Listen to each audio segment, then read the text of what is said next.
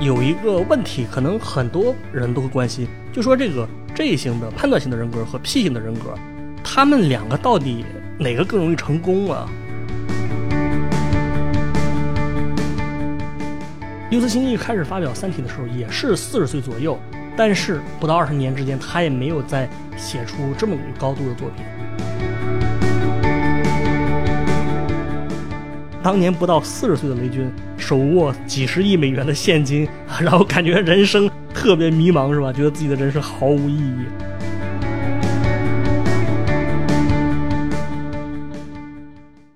这个听众朋友们，大家好，欢迎收听今天的迷音电波节目啊，我是大家的老朋友范米阳。那么这一期呢，我们的节目主题是跟 MBTI 与现代艺术相关的。那么这期节目的来源呢，是因为两件事儿啊。一个就是我前段时间不是给第一财经杂志下面的这个未来预想图不是写了一篇讲这个现代艺术史的文章吗？这是其一啊。那么另外一点呢，是因为我最近一直对这个 MBTI 特别感兴趣啊，就是特别着迷啊，整天看这方面的资料啊，这个有点看魔怔了啊，所以我就特别想做一期跟这个 MBTI 相关的。那么关于这个 MBTI，我之前在淄博烧烤那期的节目里面，咱们简单聊过啊。当时我是说，这个人的性格其实跟这个商业社会的呃有一种适合和不适合的关系。啊，我当时是举了这个 INFP 和 ESTJ 的这个例子啊。INFP 的这个反面哈，ESTJ 它就是非常适应社会。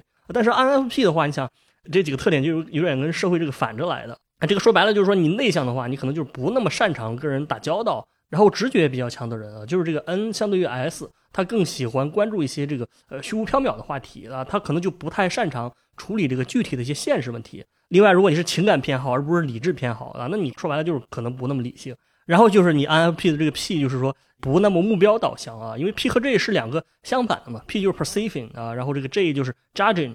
根据这个 MBTI 的这个创始人，就是迈尔斯这个母女他们写的原著啊，实际上人家对于这两个特性写的是很清楚的。你比如说 INFP 这个 P，它其实是有一些非常具体的特点，比如说他们这个思维的开放性可能更高一些啊，就是更容易接受不同的观点和理念，更喜欢体验很多事儿，而不是直接给一个东西下判断。也是因为他们没有太多的各种偏见，所以他们可能也会更善解人意一些。另外还有一个点就是，他们没有那么以这个目标为导向。那可能 P 型的人是更侧重于享受事物本身的这种这种过程啊，这个很好理解。但是 J 型的人啊，就是他的这个特点跟这就是相反的啊。这个我直接给大家读一下这个 MBTI 书里面的原话啊，就是 J 型的人他是有如下优点：做事高效、条理清楚、计划性强、坚持不懈、决策果断、专业权威、观念稳固啊。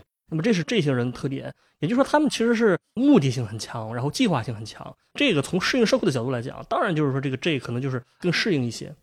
所以综合这几个特点来看呢，我 INFP 可能确实会给我们今天这个商业化的分工的社会是呃有点格格不入的啊。那么就我自己而言呢，我其实之前一直以为自己是个 INFP 是吧？但是后来呢，我有个对这个 MBTI 研究的更深入的朋友啊，他就跟我说，他说实际上呢，你这个不能只看你是不是散漫啊。应该综合判断一下，比如他认为我的这个思维模式来讲，很明显说我是一个判断性的，而不是感受型的。总体而言呢，啊，我可能确实是 INFJ 啊，啊，我就是结束了我长达多年觉得自己是 INFP 的这个历史。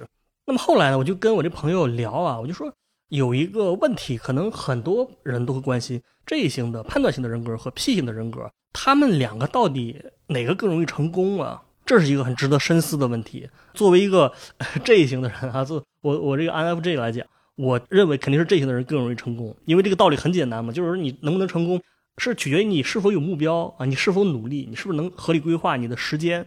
但是我这朋友呢，就是他就觉得我这想法不对，因为他是杠精了，因为他是 ENTP 啊，他是杠精，他就杠我嘛，他说你这个。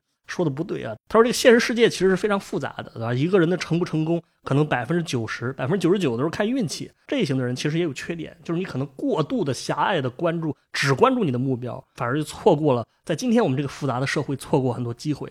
可能一个人真正事业的落脚点，就不一定是你正在做的这个，可能是在你不断的探索的这个过程中产生的。他说的这个说法也有道理，所以说我俩就是呃，谁也没法说服谁。当然，最后的结果呢，就是因为这个 INFJ 和 ENTP 两个虽然都有点这个杠精气质，但是我们都是高 FE 的人啊，就是都是高情商啊，都懂得做人留一线啊，社会好相见。那我们都不是那种像 INTJ 那种特别自恋还非常僵化的那种人啊，所以就是就就就没继续聊了。但是这个事儿确实让我自己思考了很深。那我就联想到前两天我不是找了很多那个艺术史、现代艺术史这个资料嘛，我就想。对于一个艺术家来讲，这个艺术家不光是画家，可能也包括雕塑家、电影导演啊、什么作家之类的。到底是那种目标导向的人更容易成功，还是那种更重视这个过程的更容易成功的？这是这个问题。比如说，这里我拿一个大家都了解的这个艺术家，说毕加索，我举例子，就是你觉得毕加索这个人他在哪个年龄段的作品是价值最高的？当然呢，这个价值是一个综合判断，对吧？这个肯定是既包括他的作品的拍卖价值，对吧？也包括这个艺术圈啊、艺术史啊对他的这个认可程度。啊，当然，一般来说，这两个东西是是有关联性的，就是说，你认可程度越高，你的这个金钱价值也就越高。所以说，你觉得毕加索在哪个年龄的这个作品的价值最高？那么关于这个问题呢，这个学术领域还真的是有这方面的一个研究，就是关于毕加索的这个作品的价值曲线啊，这个价值曲线当然是随着他的年龄变化而变化的。就是实际上呢，研究者发现他在二十岁到三十岁之间，他的艺术作品就达到了一个最高的价值。啊，然后过了这个年龄之后呢，价值就开始随着时间下降。也就是说，他年龄越大的时候画的这个作品，反而越来越不值钱。那么到了一九七三年啊，就是毕加索九十多岁去世的时候啊，他的作品价值相对而言已经非常低了。这是毕加索。但是我们来看另外一位现代艺术史上的大师，跟他的情况就是完全不一样。这个大师就是塞尚啊，保罗·塞尚。那你如果看看塞尚的价值曲线，你会发现这个跟毕加索就是完全不一样。也就是塞尚他是。越老越值钱，他年轻的时候不太值钱，但是随着他的年龄的变大，他的价值一直往上，然后到他去世之前的时候画出的那个作品啊，是他的艺术价值就达到了一个顶峰。那么这个啊，就是一个客观的现象，就是两种不同类型的曲线。那么这个为什么会出现这种情况呢？我想先结合 MBTI 啊，从两位艺术家的工作方式开始说起。我先说塞尚啊。这个塞尚这个人，从 MBTI 的角度来讲啊，我认为他的工作模式是一个非常典型的一个 P 型。那么塞尚这个人呢，是一八三九年出生啊，他比毕加索要大四十岁左右。那么他在现代艺术史上所处的这个阶段呢，也比毕加索更为早期啊。就是拿大家都知道的一个一个人来说吧，像是这个莫奈啊，就是画那个日出印象那个人嘛，还有画睡莲是吧？还有这个马赖马奈啊这些人，他们是印象主义的。然后这个梵高和高更，大家应该知道啊，他们叫后印象主义，也就是他们比这个莫奈要更晚一些。然后毕加索是更后来了，毕加索是立体主义啊。塞尚他是介于梵高和毕加索之间的这么一个人，处于后印象主义和立体主义的这个过渡的阶段啊。这是我给大家简单的提示一下背景，让大家有个概念啊。那塞尚的这个具体的生活状态呢，我觉得他跟刘慈欣是有点像啊。就大家对他的一个印象，就是他好像一直在一个小地方待着，就是他老家这个法国是吧？普罗旺斯的一个小城市啊，他一直就在普罗旺斯发展，对吧？这个基本上就相当于这个山西娘子关的水电站了，是吧？然后这个塞尚的一直是沉迷于画画啊，他的生活状态其实基本上跟隐居的差不多了啊，就是他每天什么都不做，就是做一件事儿，就画画，然后在这个老家一画就是三十多年。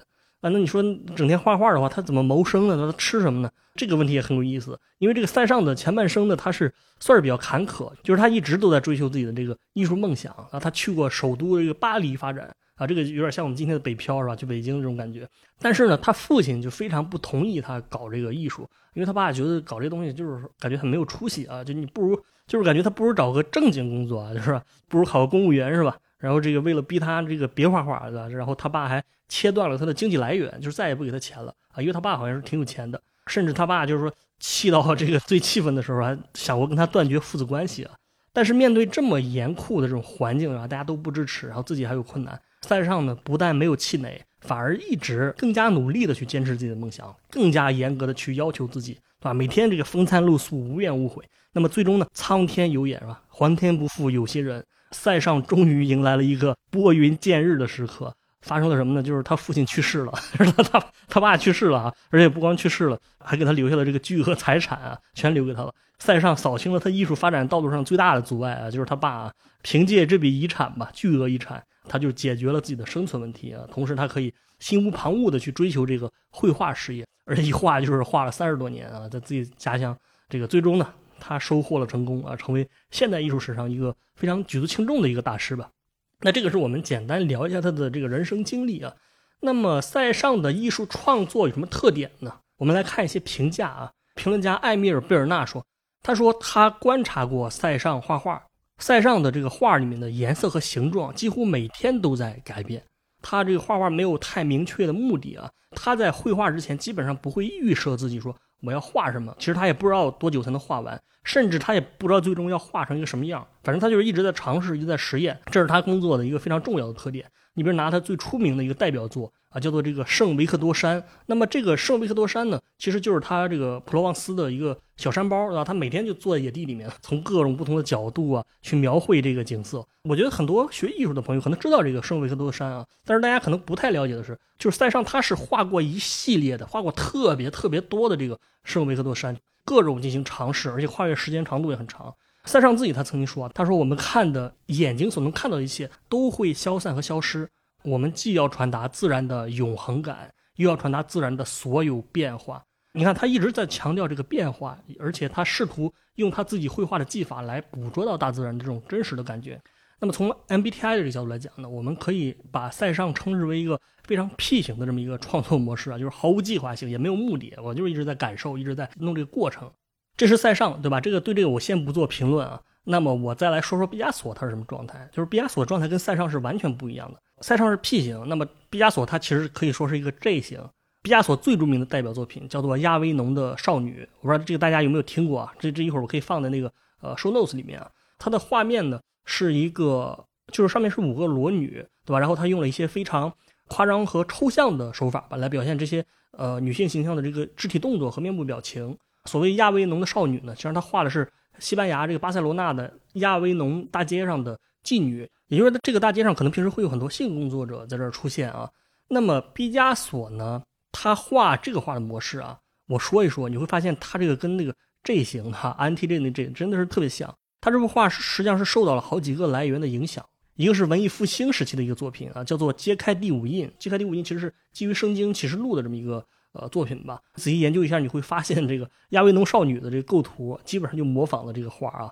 这个毕加索不是说嘛，说这个伟大的艺术靠偷是吧？啊，这说法你以为毕加索是谦虚吗？不是啊，就人家是非常坦诚的这个向你传授这个技法是吧？伟大的作品靠偷。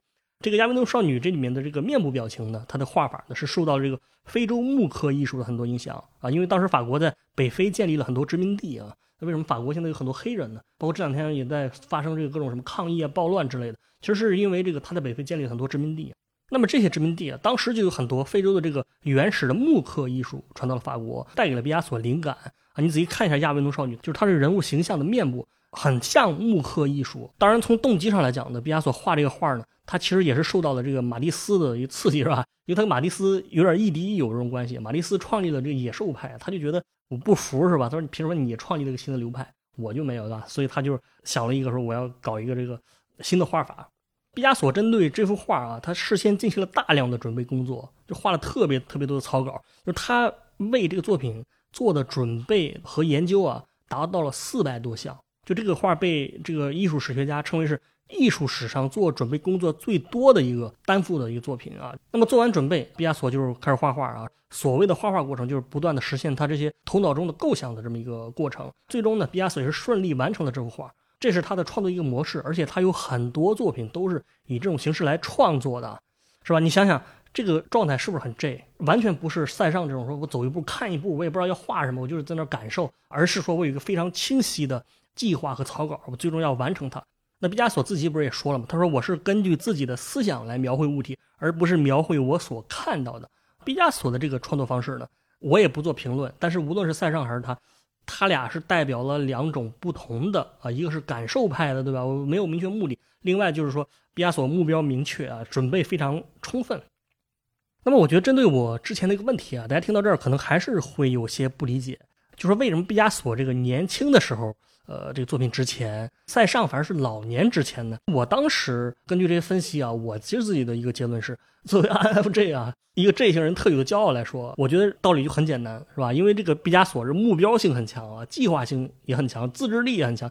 那很显然就说明人家这个 J 型人就是比塞尚这种磨磨蹭蹭的人就更容易成功啊。这个其实现实中有很多例子啊，就 J 型的人，你比如说像什么谷爱凌、Anti-J 嘛，对吧？他还没成年呢，就已经取得非常大的成功了。包括这个，你看这个雷军，是吧？雷军也是一个非常 J 型的人吧。我我判断他好像是一个 ISTJ 这么一种感觉的啊。你比如看，你看他的一些经历，你就非常有意思。就是他这个经历绝对不是 P 型人能做出来的。他在大二的时候就把所有的四年大学的这学分都修完了，然后二十八岁啊，这么年轻就当了这个金山总经理，然后三十八岁的时候就已经实现了财富自由啊！你你看那个很多报道对雷军的报道说，他说这个当年不到四十岁的雷军手握几十亿美元的现金，然后感觉人生特别迷茫是吧？觉得自己的人生毫无意义，所以呢，他后来就是创立了这个小米，这是雷军啊。所以你只有这种非常 push 自己的人，才能很早就取得成功啊。就还有一个阵型的人，我特别想说，就是这个你完全想不到啊，就是这个郭德纲啊，这事让我特别震惊。就是我发现这个郭德纲是一个 INTJ 啊，跟谷爱凌是一个性格的，这事让我真的是有一种这个幻灭感啊。因为我一直以来对于 INTJ 的印象就是，我感觉。就感觉这个性格好像不是很接地气儿啊，就是感觉安 T 这就是那种运筹帷幄是吧？叱咤商海，什么排兵布阵啊，运筹于帷幄之中，决胜于千里之外。呃，没想到这郭德纲郭老师，我睡觉的时候特别喜欢听的啊，以及动不动就唱这个叫小帆的这郭老师，他其实也是 N T J。这个事儿我觉得很吃惊，但是后来我仔细想想，其实是挺有道理的。郭德纲，你想他也是一个对自己以及对别人的要求。非常高的这么一个人啊，NTJ 其实很有压迫感。你看他的很多徒弟什么什么的，合伙人都都跑了嘛。他刚火的时候，二零零四到二零零六年左右，对吧？他也是刚过三十岁，所以我认为这个 J 型人就是比 P 型人成功要更早。当然，至于为什么我 INFJ 还没成功，我不知道啊，不知道，可能是我太笨了，是吧？所以这是我对这个问题的我的一个答案啊。但是呢，这个推论你仔细想想，好像又不太对。因为如果你说这个塞尚是因为他这个人太懒散了、太屁了，因为缺乏目标感而成功的很晚，这个姑且还能解释。但是其实你想，我这个想法，他解释不了为什么毕加索后面的这个画作的价值会持续的走低，是吧？如果他真的是这么要求自己的这么一个人，你像雷军一样，他越到年老，他取得成就越大。但是为什么毕加索在二十多岁的时候，他的作品价值达到最高，后面一路下降的，到他死之前，他的作品已经非常低了，这个就是很奇怪啊，就是说明我的看法也不太对。这个到底是怎么回事呢？我们来聊一聊，就是聊一聊这个艺术上面的一些价值判断一些标准啊。首先呢，就是在上这种 P 型的工作模式呢啊，其实这个工作方式并不是因为他很懒或者他缺乏这个目标感，实际上是因为这种类型的艺术家。你可以称它为是经验性或者技术性啊，就是它的目的啊，其实通过对绘画技法的不断尝试啊，来寻找不同的一种可能性，就是在这个过程中不断提升自己的技术水平，最终达到一种非常炉火纯青的这么这么一种地步啊。就是用现在的话来说，塞尚其实他是一个非常有工匠精神的这么一个画家，而且他在这个绘画的什么光影啊、色彩啊、明暗这些领域。随着他的年龄的增长，他一直在进步，最后已经积累到了一个非常高的水平，让别人望尘莫及这么一种感觉。没有人比赛上更懂技法啊，这是他的一个。但是毕加索这种这型的工作方式呢，其实你又可以把它称为是叫概念性的艺术家啊。什么叫概念性的？就是他的作品价值最根本的不是来源于说他绘画的这个技术水平有多高，而是来源于他的观念性，他对于既有艺术模式、既有艺术概念的一种突破。突破之后，它产生了一种新的理念、新的观念、新的模式、新的思想，这个是毕加索的一个价值来源啊。那么，为什么毕加索的画是二十多岁岁之前呢？其实这个道理不难理解啊，因为它是这个观念性的创新，这种创新呢是对传统艺术的一种革命吧啊，这么一种感觉。比如毕加索，他是创立了这个立体主义这个流派啊，在他很年轻的时候，那这个所谓的立体主义啊，我不知道大家这个了不了解啊，它其实就是一种新的艺术概念或者新的艺术视角。啊，因为你想立体主义的作品，我到时候也在说 notes 放几幅，就是它本质上也是对于一个东西啊，你画的时候呢，你是把不同的视角、不同的角度组合在一起啊，而不是直接画你眼睛就这么踉跄看到的这个。你比如说，如果你要画一个人脸啊，用传统的画法来说，你要么是画正面啊，要么是画侧面，但是你只能画一个角度。但是毕加索他是把人脸的正面和侧面都结合在一起，这个其实就形成了一种创新的模式。这个在咱们第二期节目叫《苹果从毕加索这儿偷了什么》啊，那期我们不就说了吗？说这个苹果电脑啊，这个 Mac OS 里面 Finder 啊，访达的这个图标，这个图标大家记得吗？就是左边是蓝色，右边是白色，然后把两张侧面的人脸拼合在了一起，对吧？形成了一个正面的人脸。那么这个图标的原型，当时我们说了，这个其实就是来源于毕加索的一幅画啊。我们今天看到这种技法，我们觉得好像不是很新奇，觉得没什么东西啊，这个东西早就被人用烂了嘛，这个有什么好奇怪的？但是你别忘了，就是毕加索，他是生活在一百多年前，在那个时候，他这种做法对于当时的艺术观念来说，就是一种巨大的革新，甚至被称为是文艺复兴以来最完整和最彻底的艺术革命。这个评价是相当高的。所以你说为什么他的价值高峰出现在二十六岁呢？主要就是因为他在那几年啊，完成了这个立体主义的一个开山之作啊，钢鼎之作，就是刚才说的亚维农的少女。那么这幅作品最大的意义不是技法，当然，其实毕加索这个人在绘画技法上并不是一个很低的人，其实是一个水平高的人，但是他选择用这么一种新的观念来画画，那他就是奠定了历史主义的这个派别，改变了现代艺术本身。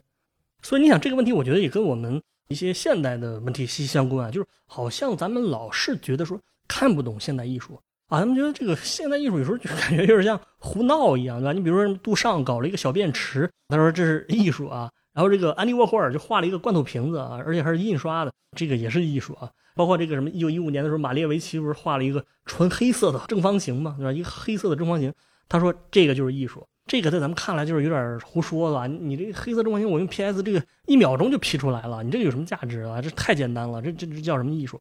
但。确实，这些就是艺术。为什么呢？这个就是因为在最本质上，他率先突破了原有的这个艺术的观念啊。在毕加索之前，就没有人想到可以把多个角度拼合在一起画画啊。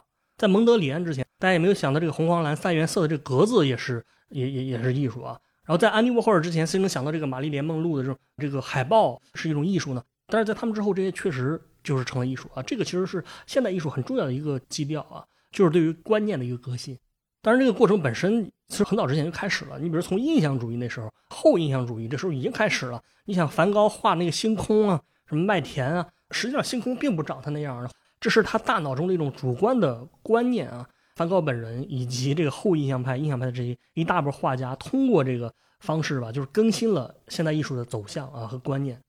但是你说啊，那行，那毕加索挺厉害的吧，年轻有为。但是为什么他后来这个画作的价值又不断走低呢？其实这个也不难理解，就是因为这种概念性创新固有的一个缺点。你想这一类的创新，就是无所畏惧，对吧？是不是喜欢离经叛道的年轻人特别喜欢这么做，就更新嘛？这个对于这些不是既得利益者的边缘人士，你看印象派一开始的画作想办个展览都人都不让参加，对于他们这些人来说，他们是非主流人士啊。主流人士没有动力颠覆自己，所以他们就是出奇制胜，最后就取得成功。他这个就是有点像那个创新者的窘境啊！我不知道大家有没有读过这个克里斯滕森的那《创新者的窘境》，是吧？当然，这个书本身是说这个商业创新方面，它大概意思就是说，主流的一个公司就不喜欢创新颠覆自己。这个时候，一些边缘性的公司容易在一些细分的主流不注意的赛道上出奇制胜啊，更容易颠覆以前那些巨头。啊，这个颠覆其实已经在商业史上发展了很多次。那其实，在艺术史上，我觉得道理也是一样的啊，就是毕加索用立体主义颠覆了这个传统艺术，那么他当然就成了这个流派的代表人物。但是哈，但是命运的捉弄人之处就在于说，当你成为代表人物那一瞬间啊，你自己其实也在这一瞬间成了一个传统流派一个代表。当新的艺术家在出来的时候，你立体主义就已经是一个旧的东西了，那大家就要革你的命了。所以说，在这个立体主义风头最盛的时候，毕加索的作品价值，这个时期的作品价值啊，被证明是最高的。但是等这个立体主义运动过去之后，你这个价值就不断降低了。等你老的时候，就过去几十年了啊，大几十年了，你的价值早就降到了一个非常低的一个一个一个水平啊，对吧？所以就是当毕加索画出了亚维农少女以及其他的几幅立体主义代表作的时候，它的价值是最高的。但是很显然，从这之后，它的艺术价值就下降了啊。但是塞尚就完全不一样了，因为他的主要价值来源啊，不是这种虚无缥缈的这个观念的更新，而是他对于技法的一种高度。就一个人的技法水平，你肯定是可以随着时间的变化不断的积累的。就你在这方面投入的时间越长，你的收获肯定也越大，就是跟别人的差距拉开越来越大，就导致别人越来越追不上你了。其实用咱们咱们这个大土话来说，就是塞尚这个人他是吃手艺饭，所以到了他的晚年，他在跟毕加索。一样的年龄，二十多岁，他还没怎么学画画呢。他是三十三岁开始正式的，对吧？就是开始学，然后不断的积累啊。如果你跟毕加索比的话，你就是气死了。但是他走的是一个不一样的路线，他的价值是随着时间变化吧，形成一种复利，是吧？其实我觉得塞尚本人的性格好像也是非常这个 ISP 这种感觉，对吧？就是内向嘛，不喜欢与人社交。S 就是他实感特别强嘛，对吧？然后这个 P 就是他画画这种不追求目的性的这种感觉啊，STP 或者 SFP。其实我觉得他应该大概率是 STP 的，因为这个性格不是一直被称为所谓的鉴赏家或者说工匠型的这么一个性格啊。我觉得塞尚很符合这个定义啊。这就是艺术史上两种最基本的艺术家的类型：拼概念的以及拼技术。其实我们可以从这个方法去归类很多艺术家，比如毕加索、梵高、高更，还有这什么乔治修拉呀，这这一大波都是这种模式。而且呢，随着这个现代艺术的发展，现代艺术是越来越看重概念的，而不是技法的比拼。那么跟塞尚类似的画家也有很多，你比如刚才说的这个呃莫奈，对吧？那么他也是这个类型的，就尽管他也有观念的创新，但是本质上来讲他是经验派的，是技术派的。莫奈也是非常不习惯设定一个目标然后我画，他其实是在现场就是多次实验，不断更改自己的作品，也没有一个固定的目标，就直到画出他觉得差不多了，对吧？这个可能才算完啊。另外类似的还有这个雷诺阿呀，啊，还有这个康定斯基啊，保罗克利和贾科梅蒂是吧？雕塑家这几个都是这一类的，就感知型的这个艺术家。那么我在做这期节目的时候啊，我有一本非常重要的参考书，叫《年轻天才与老年大师》啊。这个书呃其实是英语版本的，就好像还没有翻译成中文。这本书就是对这两类艺术家做了一个非常详细的描述和各种数字统计，到底怎么定义这两种类型的？那所谓的年轻的天才，对吧？毕加索和年老的大师这个塞尚，他们这个年龄是怎么区分的啊？到底怎么为判断标准？在这本书里面都有详细的描述啊。你比如他怎么定义这两种类型的？因为一个艺术家，其实他多多少少两方面都是包含的呀，既有观念的创新，也当然有技法的展示啊。那这个其实就是要看艺术家这个真实的绘画过程，对吧？就是更侧重于哪个方面。你比如我们艺术史上，呃，马萨乔和伦勃朗，他们都是很著名的画家。你单看他们的作品，你可能很难看出他是什么类型。但如果你仔细看一下他们的这个工作方式，你就能看出来啊。这个马萨乔，他就是最大的贡献，其实是他对于技法的更新，就画法的一些创新。他的工作方式也是更类似于这个毕加索。但是伦勃朗这个人就是一个不太会提前规划的人。现在这个专家通过这个 X 光的一些技术手段吧，你会发现他的作品在绘制的过程中不断的修改，不断的尝试，最终达到一个很高的一个技法的一个水平啊。再比如我们这个很熟悉的这个文艺复兴三杰啊，就是拉斐尔，他就是一个经验派；达芬奇和米开朗基罗，他就更类似于概念派。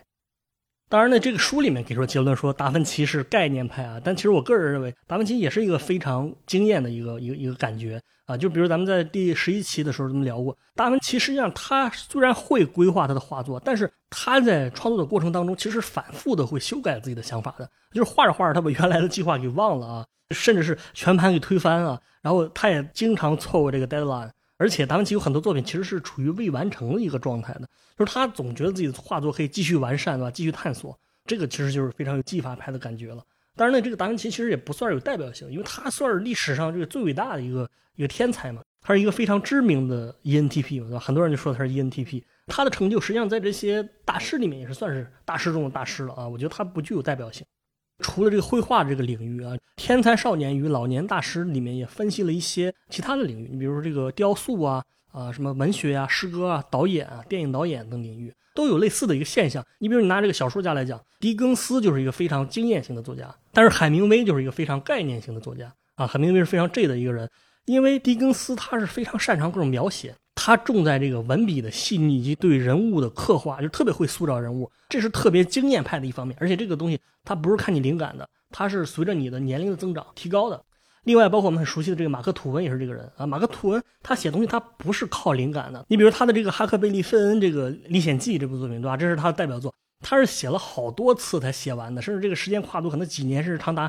十几年，他不是靠灵感，他就是靠一种纯技术的这么一种这么一种原因在维持啊。那么这个就是说，随着他的年龄增长，他的技术也会累积啊，就是会越来越推出好作品。但是海明威就不是，就海明威他是一个这种概念型的作家，然后他的作品相对于这个传统的文学来讲，就是有很多创新之处。你比如他很擅长用这个人物对话的这种很简短的这种形式来写作，对吧？这个就像写电影剧本一样啊，包括他作品里面的很多意象的使用啊，象征性啊，那也是对于。美国传统文学是有突破的，但是这个海明威最出色的作品就是他年轻的时候写的，而不是他什么这个快老年的时候写的。跟海明威类似的还有这个菲茨杰拉德，这个我们都知道，就是了不起的盖茨比，对吧？那么菲茨杰拉德他写盖茨比的时候，他只有二十九岁，而且这个作品一出世就震惊了美国文坛。很可惜的是，就是后面他再也没有写出过这个作品出来。啊，这个是概念型的一个长处，其实也是他们的一个悲剧，对吧？一个就是年少成名。但是到了老了，可能就是逐渐的暗淡下来。其实你想，我觉得很多领域吧都存在这种现象。你比如演员啊，你像很多这个偶像歌手，或者说流量明星，对吧？就曾经很辉煌，是吧？遍地是大王，短暂又辉煌，收获无数粉丝，创造各种记录，成为这个高端奢侈品的代言人。但是他们 通常一是正经来讲，就是说过气了，对吧？另外一种呢，也是突然出现了一个什么绯闻，这个让人大跌眼镜，是吧？然后突然就被封杀了，这种也是挺多的啊。但是另外一些人，你比如说，呃，我印象比较深刻，你像这个于和伟，他一开始就没怎么红，对吧？他现在好像是五十岁左右了，他现在就是特别红。包括这个倪大红啊，倪大红他在年轻的时候是知名度是不高的啊，但是后面是越来越高。比如最近这个张颂文，他肯定也是这样嘛。当然张颂文年龄算不上大，但是他也是说随着时间是越来越出名的，而不是说年轻的时候出一下名，后面大家都不认识你了。当然，这个演员跟作家还是有区别啊，因为演员我觉得他的偶然因素要比作家大得多。但是呢，另外其实你可以看一下国内的作家，应该也是类似的啊。比如我们以前有很多那种少年作家，对吧？就是他写的东西是很新的，再一个加上他年龄比较小，比如什么韩寒啊、什么郭敬明的，这一开始出来的时候就是到了一个特别高的高度，但是随着时间的 这个发展，过十年发现他们作品真的是毫无文学价值啊。当然这个有点极端，就是说文学价值不那么高啊。但是另外一些作家，他是到了很年老的时候。才开始出名的，大家才开始认识到他的。你像这个，刚才我说这个刘慈欣，他就是我觉得很典型啊。刘慈欣是一个概念性的作家，这个当然除了本身他写作的特点，也跟科幻这个门类有关嘛。科幻本身就是一种点子文学嘛，对吧？你像《三体》一发表，也是说这个大家对他评价就是单枪匹马的把中国的科幻拉到了这个世界的一个水平的一个高度。刘慈欣一开始发表《三体》的时候也是四十岁左右，但是后面不到二十年之间，他也没有再。写出这么有高度的作品，我觉得从长篇小说的这个角度来讲啊，刘慈欣就是很概念性的。他其实说白了不是很擅长那个，比如说对人物的刻画呀，那种非常细腻的心理的各种状态的描写啊。他的擅长点是各种创新的点子，对吧？什么蔡依恋啊，什么黑暗森林啊，什么二向箔啊，对吧？什么我印象最深的是第二部里面那个放大脑用的那个核动力那个太空帆船，对吧？我觉得这想象力真的爆棚，对吧？特别厉害。但是他确实在描写方面，在经验性这方面可能就。不那么擅长，就是他这些点子用完了，那这个人就像挖矿一样，把把这矿挖出来，这个人就就没了。不不不，不能说这个人没了，就是这个艺术才华好像就有点瞬间啊，跟毕加索一样，都是这种感觉。向刘慈欣道歉，我老是道歉。就我以前看那个《流浪地球》电影嘛，看完之后我觉得里面有些缺点嘛。我就随手在知乎上写了一篇文章，说我不有点不喜欢《流浪地球》，结果第二天早上起来一看，这两千多条骂我了，全是刘慈欣粉丝啊，说你这人怎么这个呃，你你懂不懂电影啊？你你看不看刘慈欣啊？我想说，其实我对于刘慈欣的这个作品的大刘的这作品了解比你多多了，因为我除了《三体》，我看过他特别多的中篇和短篇啊，我觉得我认为我比一般人看的要多得多。但是很多人就指着鼻子骂，说你懂不懂啊？那我觉得，如果有缺点还不让人说了吗？而且只有说了，你才能进步啊！啊，这是我这么一个非常 J 型的这这样人的啊，我活该被骂是吧？活该被骂。后来我就把这篇文章给删了啊。咱们往事重提是为了说明这个道理，就是说刘慈欣他其实是一个概念性的作家。那另外呢，除了这个 J 和 P 之外呢，其实我觉得还能从 MBTI 另外一个角度看待今天我说的这两种艺术行为。这个就是第二组字母 S 和 N。那么其实也就是说，这个技术型的艺术家啊，塞尚是更侧重于 S；概念型的艺术家好像更像 N。S 就是 sensing 嘛，它首先指的是对现实世界啊，而不是虚无缥缈的理念世界的一种感受。但是 N 是直觉，它更侧重于这个理念性，更侧重于形而上的东西。S 型人格和 N 型人格的矛盾，也是 MBTI 里面一个非常核心的一个矛盾啊，甚至比内外向更矛盾。就是 S 型的人很天然，他们对于一些高谈阔论性质的东西，好像就是不是那么感兴趣啊。因为这个东西都是看不见摸不着的啊，什么哲学啦，什么艺术啊，什么历史啊，啊，他们更喜欢现实中的事儿。比如很多 S 他们会擅长做饭啊，什么爬山啊、骑行啊、远足啊，什么足球、篮球、乒乓球的各种体育运动，更擅长这些，就是非常实感的东西啊。那么绘画技能当然也很明显就是属于 S 的一部分。啊，因为这个涉及到你对于现实世界中的光影变化的一种敏感的感知嘛，这个也是为什么大家老说这个 INFP 是吉祥物，但是 ISFP 就是艺术家，区别就在于 S 啊，这个艺术家性格它更有实感，N 型的可能就是更侧重于概念的发展啊，就他不擅长实感的东西。你比如像我来讲，我就是很明显的一个 N 型的人，起码从咱们节目来看，我这个 N E 还是特别在线的，对吧？但是虽然我也能发现生活中的一些。关联啊，什么东西？比如我有个朋友啊，他跟我走着走着，可能一秒钟把衣服都换了，我是完全感觉不到的。我其实就不太能注意到这些方面，对吧？那可能我也不是特别擅长做饭，爬山我也不喜欢。但是你如果说聊一些像是咱们节目中经常说的一些历史类的呀、地理类的呀，可能我会相对而言比较感兴趣一些。而且这里还有一个非常有意思的现象，我觉得 N 型的人对于 MBTI 也非常感兴趣啊，但是 S 型的人好像一般对这个就非常嗤之以鼻啊。就是我每次想跟 S 型的人，我就是分享一下这个你是什么性格，你是什么性格，结果一定是很悲壮的。要么你就是经历这个无情的讽刺啊，要么就是经历了无情的这个嘲讽啊，要么就是无情的讽刺和嘲讽，就是反正是他们对这东西就是不感兴趣，而觉得你很傻，是吧？这个区别在很多方面都能发现。你你加入一个微信群啊，如果你发现这个群主或者说你群里的活跃的人是。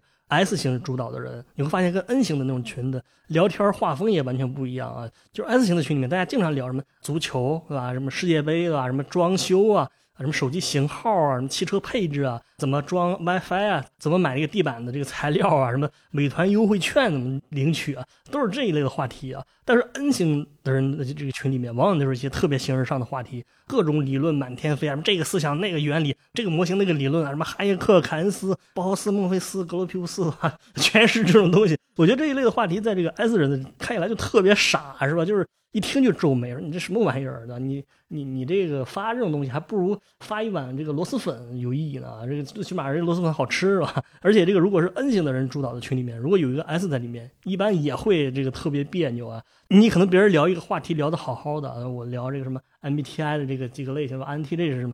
那他可能就是突然就一个手机截图进来，说我刚才刚点了一个什么外卖，对吧？我用优惠券又优惠了几毛几分钱，对吧？五毛三分钱，啊，我特别有成就感，特别有意义啊，这是我生活的意义。那么这个时候群里的恩人一般就会觉得，这个人怎么这么土这么俗，对吧？你这么没有追求的吗？整天就除了吃喝拉撒睡就没有别的事儿了啊？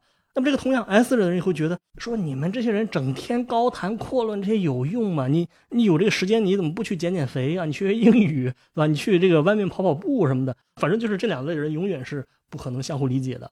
我相信这个听这一期的节目的人啊，其实也应该是 N 型人居多的啊，N 型人居多。这是我们今天这个节目啊。其实我今天做这个节目有两个目的啊，一个是我想请大家关注一下这个呃艺术领域的一个话题，因为我发现前几天写的这个呃艺术史的这个文章，我自认为写的还挺好的，但实际上呢，它的阅读量并不高啊，可能大家天然对于这一类的话题就觉得不是很感兴趣啊，所以我觉得把这个 MBTI 的时下非常火的话题跟这个艺术史的这个结合起来，可能会更能引起大家的一些兴趣吧。但是另外一个方面，从我个人的角度啊，我是想聊一聊这个人生的一个选择。就是跟我说的这个毕加索和塞尚一样，实际上在我们生活中一直就存在两种人。那很明显，我是一直被这些问题困扰。就什么问题呢？好像在我们的文化当中，我们天然会推崇像是塞尚这种人。我能坚持专注的做一件事儿，啊，我非常低调，我不喜欢社交，我非常谦虚。那么这一类的人，在我们传统文化中就会受到表扬。啊，我我印象中，我从小读书的话，我虽然是一个 I，但是我其实我并不是一个特别安静的人。啊，我喜欢的课堂上说话什么的，就提问啊，质疑老师。但是其实这种行为呢，你天然就会觉得好像跟这个环境不太契合，因为你会发现那些学习好的、被老师表扬的，他们好像一直在低着头，从来也不主动答题、不主动讨论什么的。我们会赞许这样的人。但是另外一些人，像我一样，或者说像毕加索这种，他可能概念多，他点子多，他这个头脑比较活跃，他就比较有创造性思维。好像我把自己捧得太高了，我只是说这种类型啊。但是这种类型往往就不受到我们学校的认可，对吧？大家一说就是你这人眼高手低，一说就你这人塌不下心来，一说你这人就是非常浮躁。那么久而久之呢，其实这一类的人也是受到打压，就他们的这些可能想法和天分也都被埋没了。这是我个人的一个感受。好像有时候我们就是会觉得谁更沉默啊，谁更卷自己啊，谁更能毫无反对意见的埋下头来做事儿，对吧？我面对各种苦难，我完全不反抗，完全没有意见。这样的人，我们可能会赞许一些。但是实际上，我想说的是什么呢？每个人都有自己的性格。如果你自己是一个不深沉、不严肃这种人，其实你也可以找到适合自己的道路。好吧，这个就是我们今天的迷音电波节目！欢迎大家在苹果播客给我们点五星好评啊，这个对我们很重要。也欢迎大家扫码进群交流。我们今天的节目就到这儿啊，感谢大家的收听，我们下期再见。